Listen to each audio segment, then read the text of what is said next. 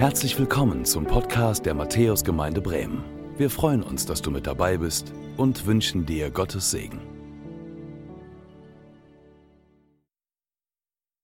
Herzlich willkommen zu dieser Predigt in unserer Predigtreihe Gott hören. Ihr hier in der Matthäuskirche und auch ihr, die ihr an den Bildschirmen diesen Gottesdienst verfolgt. Ich freue mich, dass wir diesen Gottesdienst feiern dürfen und ich freue mich auf das, was wir miteinander bedenken können. Gott hören. Sprichst du noch oder hörst du schon?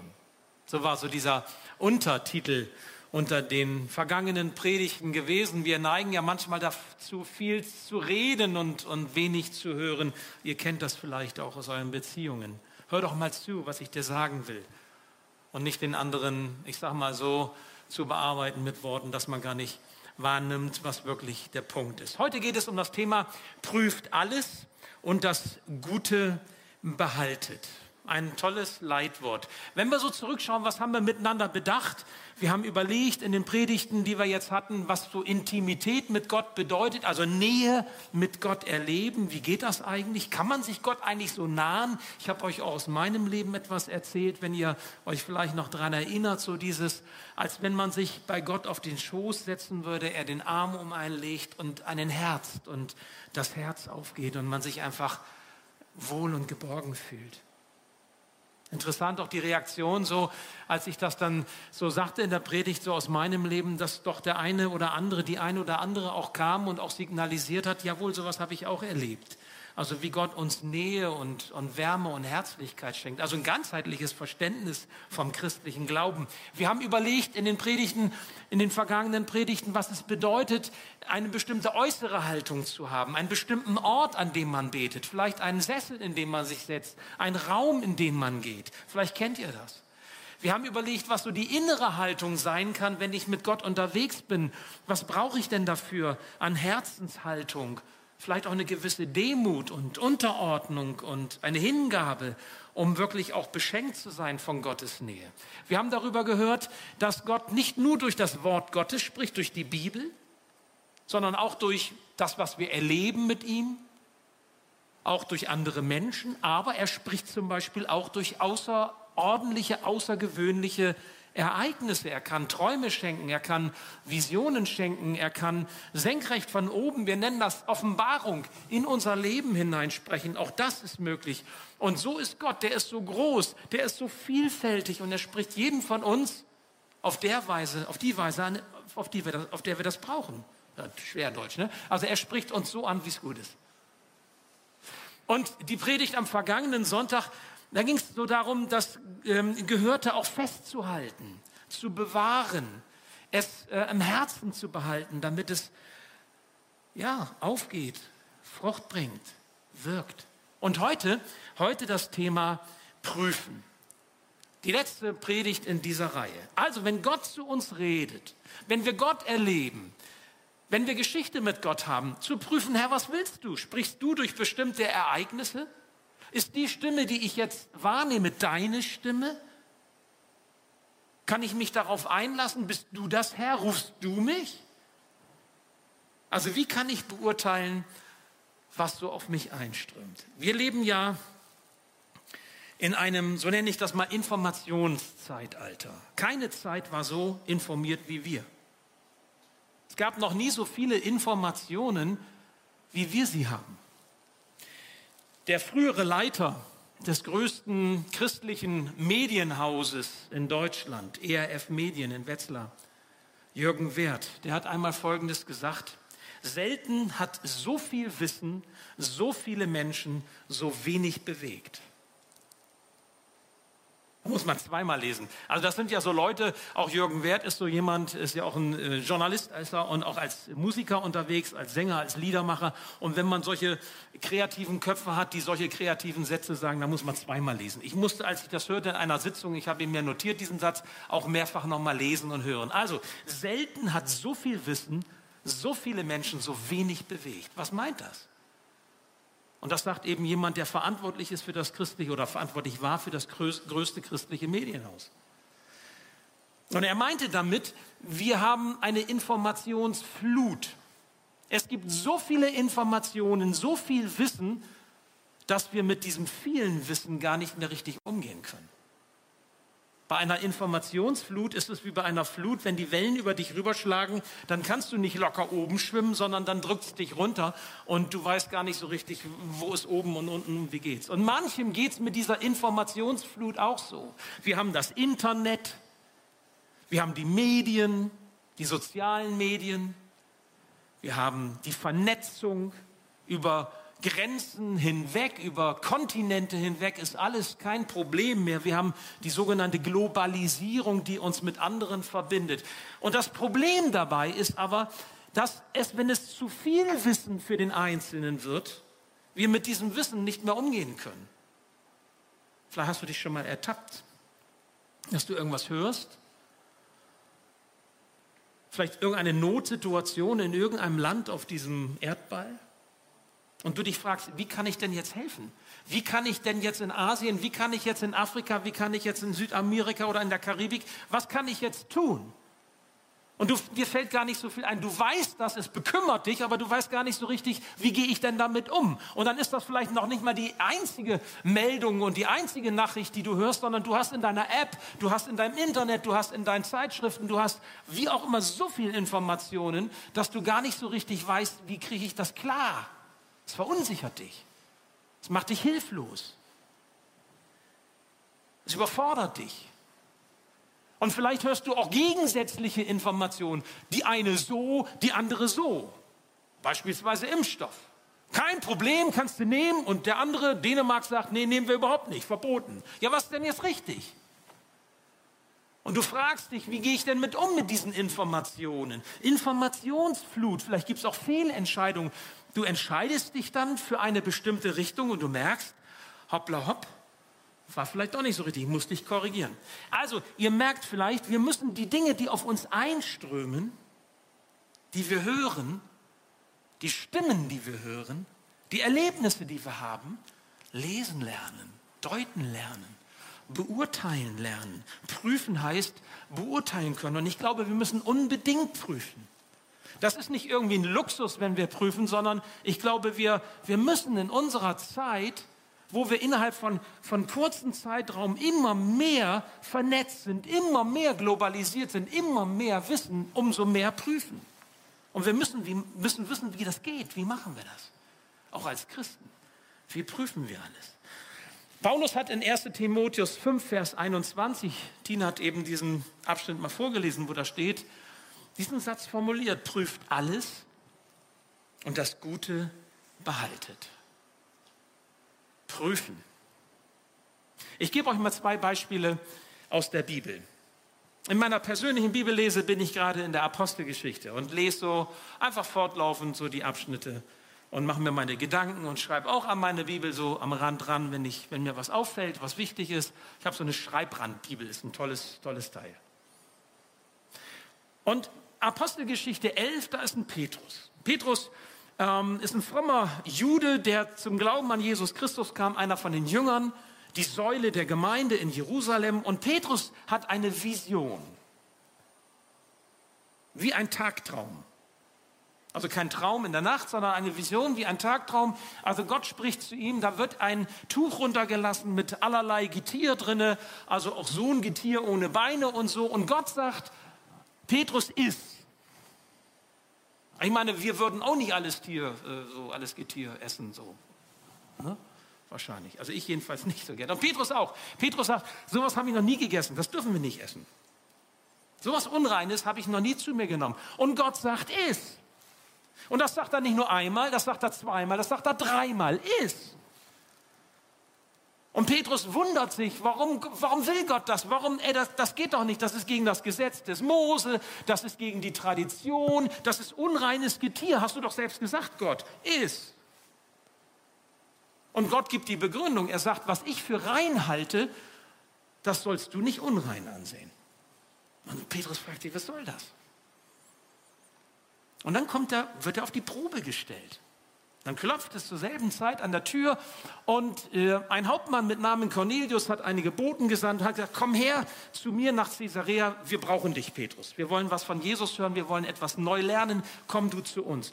Und Petrus, aufgrund dieser Vision, Aufgrund dieser Aussage, was ich für, für rein halte, Petrus, das erklärst du nicht für unrein. Hat sich Petrus aufgemacht mit seinen Freunden, ist zu dem Hauptmann Cornelius nach Caesarea gegangen. Ein Hauptmann ist so ein ähm, Oberster, der quasi 600 Soldaten, römische Soldaten unter sich hatte. Also ein Teil einer Kohorte, war schon jemand, hat schon was zu sagen gehabt. Dieser Hauptmann war aber ein Römer. Er war kein Jude. Er war kein Christ. Und Paulus, äh Quatsch, Petrus geht mit seinen Freunden hinein in dieses Haus von Cornelius und erfährt, dass dieses Haus ähm, Jesus erlebt hat. Der Cornelius hat seine Freunde noch eingeladen, seine Verwandten eingeladen, heißt es im Text, und sie haben Jesus lieb gehabt. Sie haben an Jesus geglaubt und haben das auch glaubhaft deutlich machen können. Und Petrus sagt, was geht denn hier ab? Und er hat sie unterrichtet. Er hat sie unterwiesen. Und die, die war, ihr Glaube war so echt, dass Petrus mit seinen Freunden gesagt hat, wir taufen sie. So, und jetzt passiert Folgendes. Jetzt kommen, Petrus ähm, kommt dann zurück nach Jerusalem. Ja, jetzt geht das Prüfen los. Also die, die ähm, Brüder, die Apostel in der Jerusalemer Gemeinde haben gesagt, Moment mal, jetzt wollen wir mal gucken. Ne? Ist das wirklich echt, was da abgeht? Das, das ist ja zumindest, äh, ich meine, das ist kein Jude, das ist ein Heide, das ist, und, und, und der bekehrt sich zu Jesus, aber, aber geht das so? Dürfen wir das so machen? Ist das äh, gottkonform? Ist das das, was Gott möchte? Und dann zitieren sie Petrus quasi ähm, in, in, in den Vorstand, würden wir heute sagen, Kirchenvorstand, in, in das Gremium, und dann wird geredet und Petrus beschreibt das so und die Brüder kommen zu der Erkenntnis, jawohl, jawohl, Gott handelt, Gott tut hier eine Tür auf. Sie haben geprüft. Ihre Unsicherheit war überwunden und sie haben gesagt, jawohl, Gott tut es. Ich gebe euch noch ein Beispiel. Das sind die Christen in Antiochia. Kurze Zeit später nach diesem Ereignis, auch Apostelgeschichte 11, treffen sich Christen in einem Haus in Antiochia. Nun, was muss man wissen? Antiochia liegt nicht im Gebiet Israels. Antiochia ist Ausland, heidnisches Ausland, Missionsfeld. Und jetzt sind da Juden, hellenistische Juden, griechisch sprechende Juden, keine Semiten, also keine, die aus äh, Israel kommen. Und die kommen zum Glauben an Jesus Christus, bekehren sich, werden erfüllt mit dem Heiligen Geist. Und jetzt schickt die Gemeinde in Jerusalem den Barnabas und sagt, guck dir das mal an, prüf mal, ob das wirklich kuscher ist, ob das okay ist. Und Barnabas geht dahin und, und erlebt, ihr Glaube ist echt. Gott handelt. Gott ist groß. Und das ist so der Anfang der, der Missionierung, des, der, der Weltmission. Übrigens, die Christen in Antiochia waren die ersten, die als Christen bezeichnet worden sind. Sonst waren sie einfach Jünger Jesu oder, oder ja, fromme Juden. Aber jetzt sind es Christen, weil sie zu Jesus Christus gehören. Prüfen. Ich habe das einmal erlebt. Ich war auf einer Sitzung und dann kam ein ähm, Mann auf mich zu, der ein Werk leitete und sagte, Andreas, ich habe einen Traum gehabt. Ich hatte den Traum, dass du dieses Werk leitest. Und ich will dich fragen, ob du die Leitung übernimmst, weil er ist aus dieser Leitung äh, rausgegangen und äh, jetzt brauchte es einen neuen Leiter. Und sagte mir, Andreas, würdest du das machen? Ich sage euch ganz ehrlich, die erste Reaktion war, oh cool, ey, der traut mir das zu. Das ist schmeichelhaft. Wenn jemand zu einem kommt und sagt, ey, würdest du dir diese große Aufgabe vorstellen? Ich traue dir die zu und, und ich könnte mir das vorstellen. Und ich hatte sogar einen Traum und das war auch nicht irgendwer, sondern ein geistlicher Mensch. Und, und boah, da habe ich erst mal geschluckt. Und ich konnte dann zum Glück nach Hause fahren und lange überlegen auch und zu Hause noch und habe geprüft für mich. Habe das vor Gott gebracht im Herzen bewegt und wie ich so bin, für und wieder auch mal so abgewogen. Aber ich wusste im Grunde in meinem Herzen ganz genau, Andreas, du hast eine Berufung. Und Gott hat mir diese Berufung gegeben meine Berufung ist Gemeinde. Und da habe ich auch mit einem lieben Menschen drüber gesprochen und ausgetauscht. Und wisst ihr, je länger ich das so in mir bewegte und prüfte, im Gebet, mit dem Wort Gottes, im Reden mit anderen, kam ich zu der Gewissheit, nein. Und ich konnte mit einem freien Herzen sagen, die entsprechenden Leute anrufen und sagen, nein, es ist nicht meins. Es ist nicht dran. Es ehrt mich vielleicht und es ist schön und schön, dass ihr mir das zutraut und so, aber nein. Und ich bin dankbar, dass ich Nein gesagt habe, weil sonst wäre ich nicht hier. Und das ist mein Platz. Das ist meine Berufung. Was will Gott von mir? Wenn Dinge passieren und wenn es auch schmeichelhafte Dinge sind. Ich erzähle euch noch was anderes. Ich war zehn Jahre alt und hatte Schmerzen bekommen. Mit meiner Mutter dann damals so als Pöks dann zum Arzt und die Diagnose chronische Polyarthritis, Rheuma in den Gelenken. Mit zehn. Wieso bekommt man mit zehn Rheuma? Ich weiß das nicht. Viele Krankenhausaufenthalte, Operationen, die ich dann hatte, Medikamente und Schmerzen. Ich bin jetzt 57, 47 Jahre lang habe ich schon Rheuma. Und vor 20 Jahren ungefähr fing das nochmal richtig an, mit Schmerzen, richtig stark. Und ähm, ich konnte vieles nicht machen, weil es die Hände betraf, die Hand, die Fingergelenke. Und wenn du, ich weiß nicht, ob du das kennst, wenn du mit Schmerzen leben musst. Ich weiß, was Schmerzen bedeuten, habe da was für über und kann das auch nachempfinden, weil ich das selber erlebt habe. Mit Schmerzen leben zu müssen, das fängt bei vielen Kleinigkeiten an, wo du es nicht mehr so kannst und, und nicht mehr so geht. Medikamente, verschiedenste mit all den Nebenwirkungen, Schmerzmittel, Cortison, alles das, was so dazugehört, kenne ich. Und irgendwann war der Druck so groß, dass ich gesagt habe, und auch meine Frau, das geht so nicht, du, du gehst kaputt auf diese Weise. Und dann bin ich auf etwas aufmerksam gemacht worden, wo ich am Anfang gesagt das bringt doch nichts, das hilft doch nicht. Aber ich habe es geprüft. Nicht, das ging nicht um Medikamente, sondern um, ich sage mal, Ergänzungen für den Körper. Bestimmte Vitalstoffe, bestimmte Mikronährstoffe, die der Körper braucht, mein Körper braucht, aber ich wusste das zu dem Zeitpunkt noch nicht. Und ich habe dann geprüft, ich habe recherchiert, ich habe auch genau geguckt, nochmal so für Gelenke, für Rheuma und so weiter und habe dann mich auf etwas eingelassen, auf so einen Weg und nehme seitdem diese ergänzenden Produkte für mein Leben. Und wisst ihr was, und das sage ich zur Ehre Gottes, obwohl ich immer noch Rheuma habe, du wirst Rheuma nicht los. Man hat über mich gebetet, auch die Pfingstler haben über mich gebetet, ich bin gesalbt worden nach Jakobus 5. Ich, ich bin ein Rheumatiker und habe Rheuma. Aber wisst ihr was, ich habe seit zwei Jahren keine Schmerzen mehr. Null. Und ich brauche keine Medikamente nehmen. Seit zwei Jahren. Und der Arzt schreibt im Bericht immer wieder rein, die Ärztin, keine arthritische Aktivität. Ist das nicht stark? Ich will das einfach mal so zur Ehre Gottes sagen. Das ist ein Wunder, aber nicht ein Wunder, wie ich gebetet habe, Herr, mach mich heil. Sondern ein Wunder anderer Art, so nach dem Motto, Andreas, weißt du was? Ich habe hier etwas, denk mal drüber nach, was dein Körper eigentlich braucht und greif nicht einfach nur zu der billigen Variante. Pille nehmen und dann wird es schon gut werden. Und ein bisschen beten und dann wird es schon funktionieren.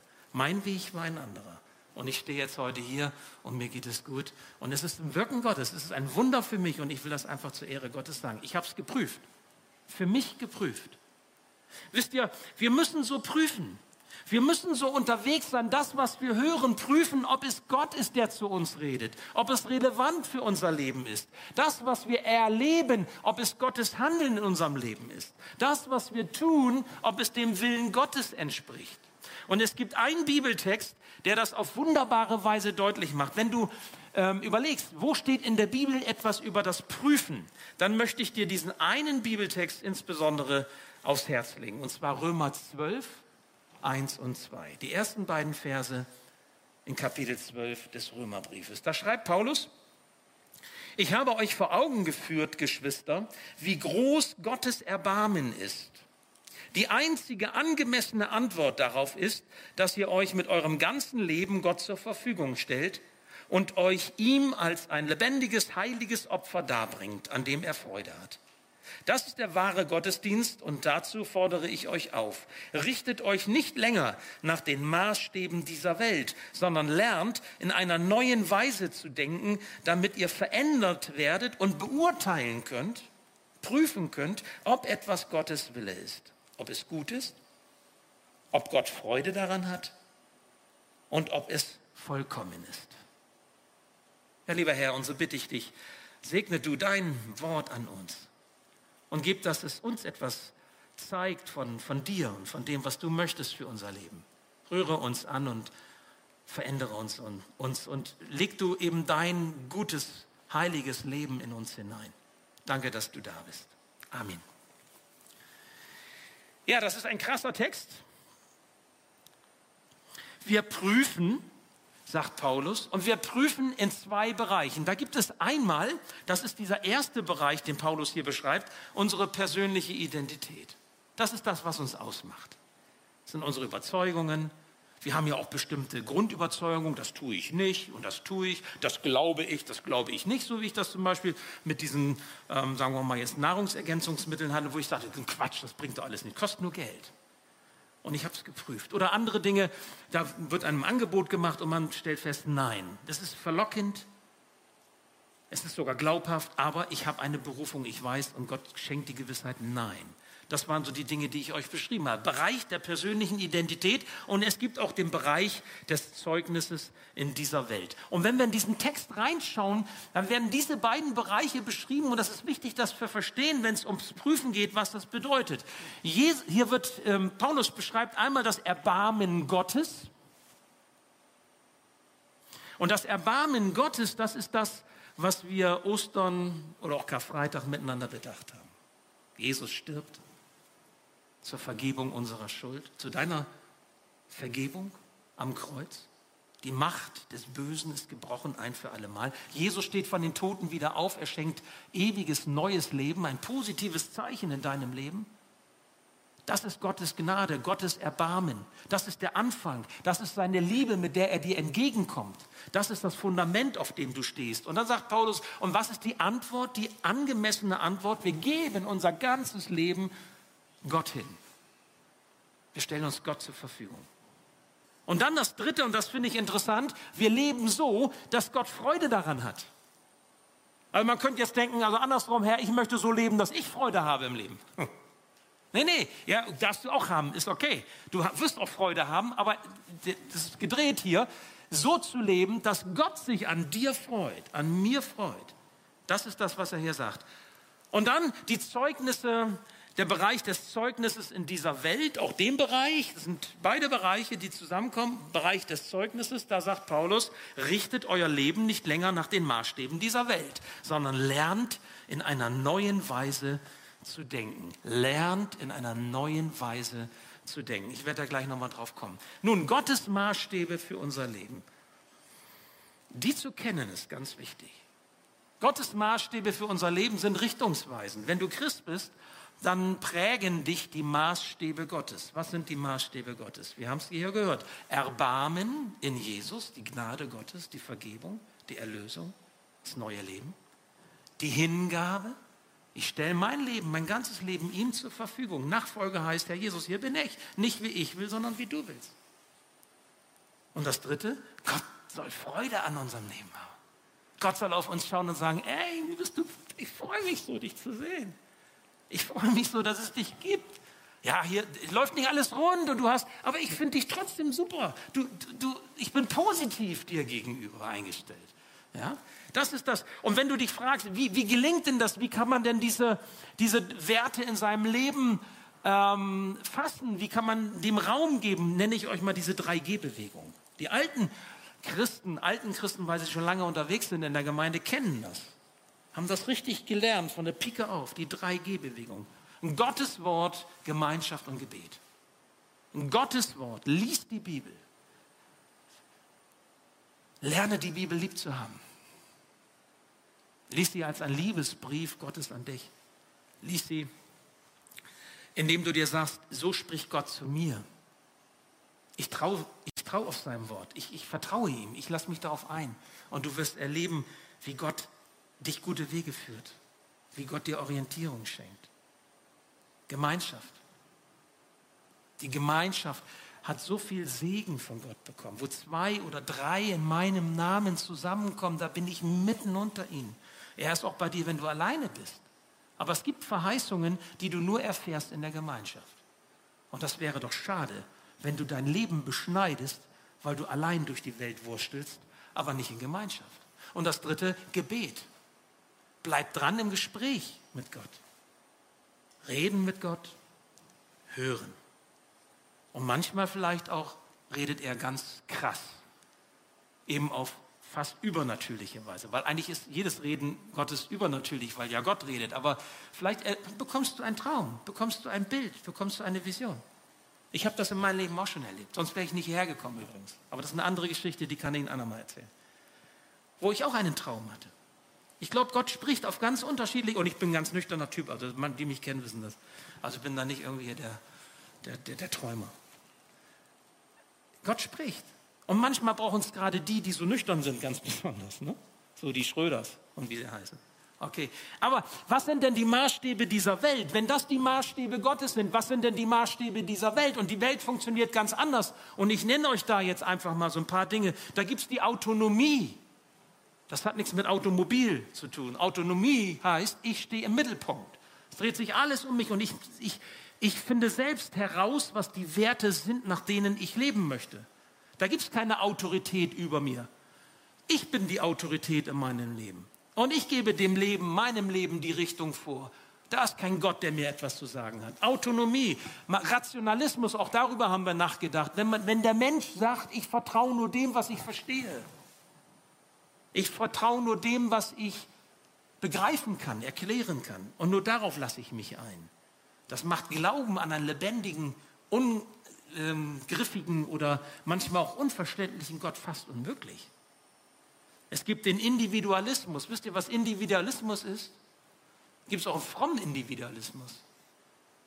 Also ich sag mal, ein, ein frommer äh, christlicher äh, Individualist ist so einer, der sagt, ey, ich finde keine passende Gemeinde für mich. Wo ich auch hingehe, die sind alle irgendwie doof. Ja? Also ein, ein christlicher Individualist sagt, ich, ich baue mir meine Gemeinde. Da wird er aber alleine sein. Wahrscheinlich. Also versteht ihr, was ich meine? Individualisten sind die, die im Grunde nur dann zufrieden sind, wenn alles genauso zusammengebaut ist, wie es ihnen angeblich entspricht und passt. Das muss ganz speziell sein, so wie ich es mir vorstelle. Oder auch die Allmachbarkeit. Das ist auch ein Maßstab dieser Welt. Wir machen das schon. Wir schaffen das schon. Wir fliegen zum Mars. Wir, wir machen den Mond bewohnbar. Aber die Klimakatastrophe kriegen wir nicht in den Griff. Und auch mit der Impfverteilung läuft das nicht so richtig. Aber wir schaffen das schon, wir machen das. Dieser Allmachbarkeitswahn, das ist ein Maßstab dieser Welt. Und so Diesseitigkeit, ja, wo man sagt, hier auf Erden, wenn man nicht mehr an den Himmel glaubt und wenn man nicht glaubt, dass das Beste noch kommt, dann muss man den Himmel auf Erden schaffen. Und dann versucht man eben alles in diese Lebenszeit hineinzupacken, die einem bleibt. Und stellt fest, es funktioniert aber nicht wirklich, weil wir können nicht den Himmel auf Erden schaffen. Man spricht auch von Immanenz und Transzendenz. Und Transzendenz ist das, was Gott betrifft, also das Unfassbare, das Unbegreifbare. Gott ist immer so ganz anders, hat ein Theologe einmal formuliert. Ähm, wir können Gott nicht in eine Tasche packen. Das ist transzendent, das entzieht sich unserer Machbar und Begrifflichkeit. Und die Immanenz ist das Gegenteil davon. Also quasi ich selbst bin Maßstab und ich setze fest, wo die Grenzen sind und ich schaffe es schon und mache es schon. Wisst ihr, so kann man weitermachen. Paulus sagt da, stellt da etwas anderes gegen. Er sagt, damit ihr verändert werdet und beurteilen könnt, was Gottes Wille ist. Und das finde ich interessant und wichtig für uns. Denn bevor du beurteilen kannst, musst du also verändert werden. Du wirst nicht mit der Fähigkeit geboren, all die Dinge, die auf dich einprasseln, alle Stimmen, die du hörst und alles, was du erlebst, im Sinne Gottes richtig einzuordnen. Mit dieser Fähigkeit wirst du nicht geboren. Das ist ein Lernprozess. Das ist ein Weg. Und das hat etwas mit dem Wirken des Heiligen Geistes in unserem Leben zu tun. Ob wir auf diesem Jesusweg sind. Und der Heilige Geist unser Leben prägt, beeinflusst und unserem Leben Richtung gibt. Ist das so? Bei dir? Ich komme zum zweiten, gutes Festhalten. Was ist gut? Wenn, wenn Paulus sagt, wir sollen das festhalten und prüfen und das Gute behalten, was ist gut? Gut ist, was dem Willen Gottes entspricht für dein Leben. Und da stellt sich natürlich die Frage, wie können wir denn wissen, was Gottes Wille ist? Und da sind wir wieder bei dem, was wir vorhin hatten. Wie war das nochmal? Erbarmen, Hingabe, Freude, Gottes Freude an uns? Oder diese drei Gs, Gottes Wort, Gemeinschaft, Gebet? Diese Grundlage, die die ersten Christen, gerade in der Apostelgeschichte, weil ich das vorhin sagte, haben, haben so Gemeinschaft gelebt. Gottes Wort, Gemeinschaft, Gebet. Und dann kam auch noch Abendmahl dazu und, und so weiter. Aber das war die Basis. Das war das Fundament. Und der Gedanke, dass Gott sich über unserem Leben freuen möchte, finde ich einfach nochmal interessant. Stell dir vor, Gott guckt auf uns und er freut sich. Er freut sich an uns. Er freut sich an, an dir, er freut sich an, die, an dieser Gemeinde. Er freut sich über deine Familie, über deine Ehe, über deine Freundschaft, über deine Arbeit. Okay. Also prüfen, prüfen, ob es gut ist, ob Gott Freude daran hat und ob es vollkommen ist. Fassen wir noch einmal zusammen. Gut meint dem Willen Gottes gemäß. Dem Willen Gottes gemäß. Ich meine, schaut doch mal rein. Jesus, bevor er in die Bibel, bevor er ähm, diesen Leidensweg ging und im Garten Gethsemane betete er nicht wie ich will, sondern wie du willst. Gottes Wille. Oder als er den Jüngern das Beten zeigte, wie man beten kann, die Jünger fragten, wie können wir beten? Und er ihnen das Vaterunser sagte, da heißt es, dein Wille geschehe wie im Himmel, so auf Erden. Wir werden es ja nachher beten. Gut ist, wenn es dem Willen Gottes entspricht, seinem Plan und seinen, seinen Absichten entspricht. Dann zur Freude Gottes meint, er will uns gerne ansehen. Er will Gemeinschaft mit uns haben. Das habe ich schon gesagt. Erinnern wir uns dran. Und vollkommen meint seinem Willen, nee, seinem Wesen gemäß, so muss ich sagen, seinem Wesen gemäß. Vollkommen heißt seinem Wesen gemäß. Wie ist sein Wesen? Gott ist heilig. Wir sollen auch heilig sein in Jesus. Wir sollen nicht unheilig leben. Auch nicht heillos. Körper, Seele, Geist soll unversehrt sein, heißt es in dieser selben Bibelstelle, 1. Thessalonicher 5, nur ein paar Verse weiter. Geist, Seele und Leib soll unversehrt und untadelig sein bis zum Tag der Wiederkunft Christi. Interessant. Nicht nur die Seele, nicht nur der Geist, auch der Körper.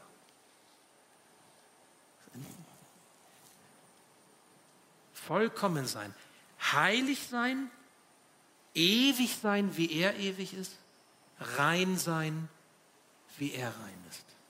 Und wir merken, das können wir ohne Heiligen Geist gar nicht. Das können wir nur, indem wir ganz dichte dranbleiben an ihm. Und dann das dritte zum Schluss. Anderen abgeben. Und das muss hier noch kommen, weil eben um zu prüfen, ob ich wirklich auf einem guten Wege bin, ob ich Gott Freude bereite, ob ich äh, auf diesem vollkommenen Wege bin, so wie er so vollkommen ist von seinem Wesen, da hängt dieser Bereich mit drinne, der Bereich des Zeugnisses in dieser Welt, wo ich das lebe, was Gott in mich hineingelegt hat. Ich will das mal so sagen, niemand von uns lebt nur für sich selbst. So die Individualisten mögen das vielleicht denken. Eigentlich kommt es nur auf mich an. Das sagen sie nicht so, weil das wäre egoistisch und Egoismus kommt auch nicht so gut an, aber so diese Haltung ist so. Ja, dass man zunächst einfach mal guckt, was habe ich davon, was bringt mir das und wie geht es mir damit. Und weniger so diesen Punkt, also ich sage mal, was bin ich für andere? Bin ich ein Segen für andere? Kann Gott durch mich andere segnen? Und ist das vielleicht schon ein Wert, der viel größer ist, als ich das vielleicht denke, weil es nicht nur um meinen Segen geht, ja, für mich, was ich davon habe. Mancher kennt diesen Spruch, Gottes Reich fängt immer mit eins an. Und Gott sieht jeden Einzelnen. Finde ich auch krass bei Jesus, der hat die große Vision, der hat sein, sein, seine Mission vor Augen. Karfreitag, Ostern, er zieht nach Jerusalem ein, er geht bei Bethsaida vorbei in diese Säulenhalle, wo die Kranken warten darauf, ins Wasser zu springen, wenn sich das bewegt, weil sie hoffen, gesund zu werden. Jesus geht Richtung Tempel und geht bei Bethsaida, Bethsaida vorbei und er sieht den Gelähmten, er sieht den Einzelnen und er geht auf den Einzelnen zu und spricht ihn an und handelt und tut ein Wunder und macht, sich, macht den Namen Gottes groß, den Herrn preist er, den Gott, den Vater preist er durch, durch diese Tat. Und der Mensch wird verändert, er wird geheilt. Gott sieht den einen. Aber weißt du was? Gottes Reich fängt immer mit eins an, aber es hört niemals mit eins auf. Und das ist wichtig. Es geht immer um dich, es geht immer um den Einzelnen, es geht um dein Herz. Aber es hört niemals da auf sondern Gott hat uns hineingestellt in einen größeren Zusammenhang. Wir haben eine Familie, wir haben ein, eine Partnerschaft vielleicht, eine Ehe, Wir haben Freunde, wir haben Verwandtschaft, wir haben Nachbarschaft, wir haben einen Klassenverband in der Schule, wir haben Kommilitonen an der Universität oder wie das jetzt heutzutage gendergerecht heißt, weiß ich nicht.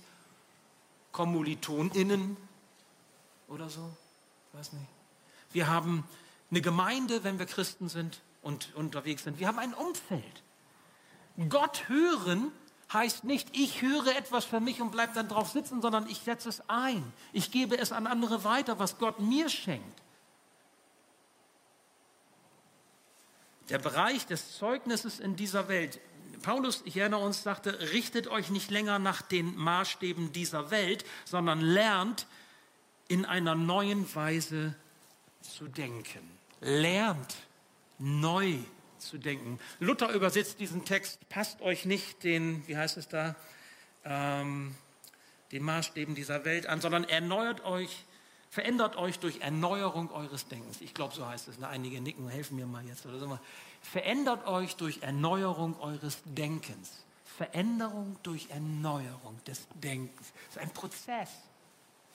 Bei mir war das ein Prozess an den Punkten, die ich euch mal so gesagt habe. Und da gibt es noch andere, ihr habt auch solche Punkte, wo ihr prüfen musstet, wo ihr gucken musstet. Und was ist Maßstab? Was bestimmt zu entscheiden, was gut ist, was nicht gut ist? Was Gottes Wegweisung ist, was nicht Gottes Wegweisung ist? Und ihr Lieben, es kann auch wirklich von einem anderen ein Wort kommen, so wie ich das erlebt habe, wo ich sage, ich traue dir alles zu.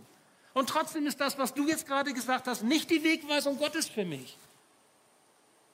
Das war dann auch gut und das war auch für uns beiden gut und das war, und wir haben Frieden darüber und das war auch richtig so. Ich kann das definitiv so sagen. Aber versteht ihr, es, es ist manchmal gar nicht so einfach. Es gibt auch Leute, die beten. Und wenn, wenn ich bete, dann habe ich es gerne so. Müsst ihr euch vorstellen, fünf Türen sind zu, ich bete. Ja, Herr, mach eine Tür auf. Und plopp, eine Tür geht auf. Ach toll, dann gehe ich da durch. So, jetzt gibt es die Situation, ich bete, plopp, plopp, plopp, plopp, plopp, fünf Türen gehen auf, so ein Mist. was denn nun? Verstehst du, was ich meine? Du betest und du hast auf einmal mehrere Optionen. Also je nachdem, warum du betest, was das sein kann. Manchmal ist es anders, aber manchmal auch. Und dann fragst du dich auch, Herr, was ist denn jetzt richtig? Die Stimme Gottes zu hören, den Willen Gottes zu erkennen, das ist entscheidend. Wisst ihr, was ich mir was ich mir wünsche und was ich so, so an, an so einem Herzensbild so vor Augen habe von Gemeinde, auch von dieser Gemeinde. Dass diese Gemeinde ein Ort ist, wo Menschen zusammenkommen, die auf Gott hören. Und die auch zuallererst Gott hören wollen. Nicht so sehr die, die Stimmen ihrer Vorbilder, ihrer Freunde, ihrer geliebten Menschen, sondern zunächst einmal wirklich hören wollen, Herr, was willst du mir sagen? Was ist dein Ruf? Wir werden auch noch darüber nachdenken in diesem Jahr über das Stichwort Berufung und Beauftragung. Wie erkenne ich eigentlich, dass ich berufen bin? Was heißt das eigentlich, berufen zu sein? Aber das ist eine ganz wichtige Frage. Herr, bist du es, der mir das jetzt sagt? Die Gemeinde als ein Ort, wo Menschen zusammenkommen, die Gott hören. Die Gemeinde, wo Menschen zusammenkommen, die Gott ihr Leben zur Verfügung stellen. Ihr ganzes Leben. Mit all den Bereichen, ob das jetzt nicht nur das geistliche Leben, das spirituelle, religiöse Leben, sondern genauso den Bereich unserer Finanzen, unserer Sexualität, unserer Hobbys, unserer Interessen, den Bereich unseres Körpers. Und ich sage das ganz bewusst, weil ich es selber so erlebt habe. Es gibt auch eine Medizingläubigkeit. Wir reden manchmal von Göttern in Weiß, ne? die Kittelträger. Und so, was für ein Segen ist es, dass wir Medizin haben? Was für ein Segen ist es, dass wir in einem Land leben, wo uns medizinisch geholfen werden kann? Und ich bin oft genug auf Intensivstationen oder bei Menschen dabei und, und habe das, wie gesagt, auch selber schon in anderen Dingen erlebt, wie gut das ist, dass wir Medizin haben. Aber sie ersetzt nicht das Hören auf Gottes Stimme. Und sie ersetzt auch nicht die Verantwortung, die wir haben für Körper, Seele und Geist. Das ist nochmal eine Erkenntnis, die ich erst dazu gewinnen musste. Ich stelle mir vor, dass Gemeinde ein Ort ist, wo Menschen zusammenkommen, die Gott bereit sind, eine Freude zu machen. Herr, ich freue mich. Ich komme nicht zur Gemeinde, um gesehen zu werden, sondern ich komme zur Gemeinde, um dich zu sehen, Und ich freue mich, wenn du mich siehst, Herr. Und wenn wir Gemeinschaft miteinander haben, wenn wir einander begegnen, auch ganzheitlich, ja, im Sinne von, wie schön ist das, wenn Gott seinen Arm um unsere Schulter legt und uns herzt. Ich stelle mir vor, dass wir eine Gemeinde sind, wo Menschen zusammenkommen, die miteinander prüfen, ob sie immer noch auf der Jesusspur sind. Auf diesem guten Weg, der uns mit Jesus zusammenhält und Jesus mit Jesus verbindet. Was sehen die Menschen, wenn sie auf dich schauen? Was sehen die Menschen, wenn sie auf mich schauen? Wie sehen die Menschen unsere Gemeinde? Technisch auf dem höchsten Stand oder äh, online-mäßig gut unterwegs und ein hippes Team, wie mal ein Kollege sagte, oder, oder was? Ist das das? Oder sehen Sie, was uns im Herzen bewegt, was unsere Quelle, unsere Motivation ist? Eine, finde ich, ganz wichtige Frage. Und zum Schluss. Nächste Woche, wenn du wieder kommst oder wieder einschaltest, wollen wir dir Hilfestellung geben, wie das möglich sein kann, auf diesem Wege zu sein und in diesem Hören zu bleiben, auf diesem Hören zu bleiben, in diesem Hören, was Gott uns sagt. Wir werden über Mauern der unvergebenen Schuld nachdenken. Dass Schuld wie eine Last ist, wenn sie nicht vergeben ist und wir schleppen sie an so einer dicken Kette mit, einem dicken, mit einer dicken Kugel hinter uns her und kommen nicht voran. Wir werden über die Mauern unguter familiärer Einflüsse sprechen wo sich etwas weiter trägt von Generation zu Generation, fast wie ein Fluch. Und man fragt sich, wie kann man das brechen? Und das geht. Wie macht man das? Wir werden sogar darüber nachdenken, dass es Mauern okkulter Verstrickungen gibt, wo man sich auf den Machtbereich des Bösen eingelassen hat oder die Eltern oder die Großeltern. Und das ist dann auch so etwas wie eine Negativ, ein Negativerbe, was einen, einen Menschen beeinflussen kann, die Seele und das Herz beeinflussen kann, vielleicht sogar den Körper. Und wir werden nachdenken über Mauern von Verletzungen und Lebenslügen. Und das alles mit diesem Motto, mit meinem Gott kann ich über Mauern springen. Und wenn du willst, kannst du mit dabei sein. Mit deinem Gott kannst du über Mauern springen. Egal, was das für Mauern sind. Und dazu laden wir dich ein. Und ich würde mich freuen, wenn du mit dabei bist und wenn du mit diesem Weg gehst. Und die Frage ist ganz einfach die, willst du das tun? Bist du dabei? Ich würde mich freuen. Ich bete noch. Ja, lieber Herr, ich möchte dir danken für das, was du uns auch durch das Wort des Paulus heute gesagt hast, durch diese Stelle aus Römer 12.